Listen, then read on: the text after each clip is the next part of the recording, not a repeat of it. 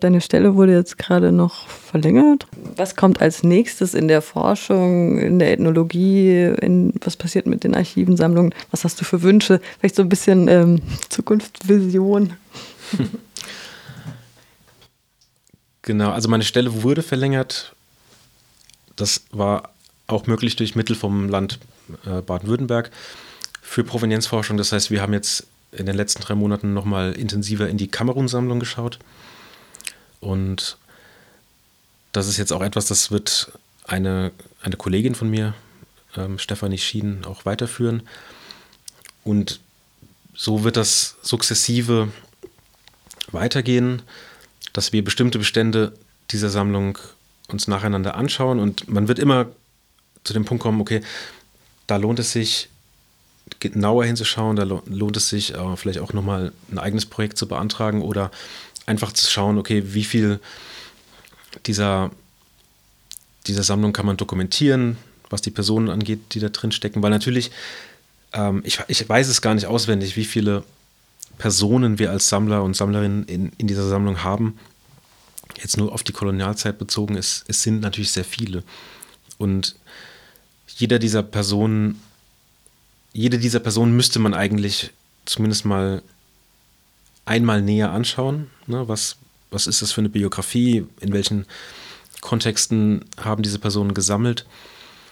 Und dann gibt es sozusagen bezogen auf die Objekte natürlich auch bestimmte Objektgruppen, die, die besonders ähm, ja, eine gewisse Priorität besitzen. Das sind natürlich die kolonialzeitlichen Sammlungen, aber es sind vor allem innerhalb dieser Sammlung auch bestimmte Sachen, die, die ja auch in Handle with Care ähm, bevorzugt gezeigt wurden oder dargestellt wurden, nämlich ähm, Human Remains, etwas, das auch in der Sammlung in Freiburg eine Rolle spielt, zeremonielle Objekte, die bestimmte ähm, Eigenschaften besitzen, die sie auch dazu prädestinieren, dass man sie restituiert, ähm, was dann oft sehr ähm, zeitaufwendig ist, diese Restitutionsprozesse anzustoßen, weil bei den Benin-Bronzen haben wir jetzt das, sagen, das, das Privileg, dass das eine bundesweite Kampagne ist, die dann eben auch koordiniert wird. Natürlich auch mit zentral dann vom ähm, Ethnologischen Museum in Hamburg mitgesteuert wird. Aber viele Museen machen diese kleineren Restitutionsprojekte sozusagen aus ihren eigenen Ressourcen heraus. Das heißt, sie, die Mitarbeiter und Mitarbeiterinnen kümmern sich darum, dass, dass ähm, Kontakte hergestellt werden, dass man recherchiert, wer überhaupt in Frage kommen kann, bestimmte Sachen zurückzugeben oder wer überhaupt etwas haben, äh, zurückhaben will. Also das weiß man ja nicht. Wer kommt dafür in Frage? Das sind oft ja sehr ähm, auch manchmal kontroverse Fragen. Ne? Ist es ein Objekt, das gehört zu einer Familie?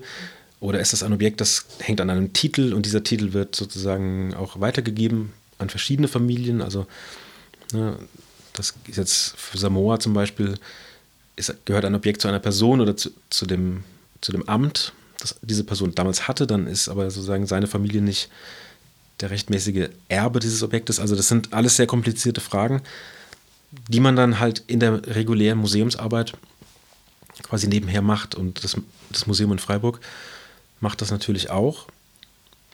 Und äh, Mumien, äh, gerade altamerikanische Mumien sind, sind auch so ein Thema, das sehr, ähm, also vielleicht auch noch zu wenig Aufmerksamkeit bekommt, aber das gerade in Freiburg auch schon proaktiv bearbeitet wird. Und es gibt andere Beispiele.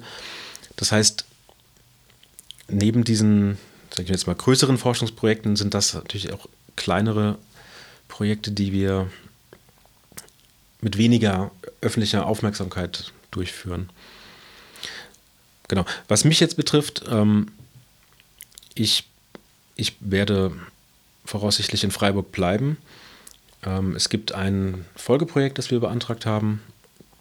Da kann ich jetzt noch nicht zu sagen, ähm, inwiefern das zustande kommen wird, aber ähm, so wie das die, die Politik in Freiburg will und so wie wir das auch im Museum haben wollen, ist dass hier eine Kontinuität entsteht, diese Sammlung aufzuarbeiten. Und sie ist umfangreich. Das sind viele, viele offene Fragen und auch Problemfälle in dieser Sammlung, die man, für die man Zeit braucht und für die man Ressourcen braucht und eben auch Personal. Und von daher denke ich oder hoffe ich, dass es eben auch hier auch weitergeht und dass wir andere Themen in anderen Ausstellungen oder auch in anderen eben den, den Möglichkeiten, die wir haben, hier in der Stadt auch ne, vermitteln können. Ähm, es wird von mir aus dann wahrscheinlich eher wieder um Ozeanien gehen. Aber wie ich gesagt habe, Kamerun, auch Ostafrika wird, werden, werden Themen sein, die, die in der nächsten Zeit bearbeitet werden. Und ja, das ist der Wunsch von uns allen, dass das passiert. Und ich bin sehr auch positiv, dass das passieren wird. Dann bleibt nur noch zu sagen, danke, Gottwin Kornes. Ethnologe hier gerade beschäftigt am Museum, am Städtischen Museum für Natur und Mensch. Die Ausstellung läuft noch bis Januar 2023. Handle with Care, sensible Objekte der ethnologischen Sammlung im Museum Natur und Mensch. Und natürlich sei auch hingewiesen auf Freiburg und Kolonialismus. Gestern, heute im Augustiner Museum. Die läuft sogar noch ein bisschen länger. Danke dir. Ja, ich bedanke mich.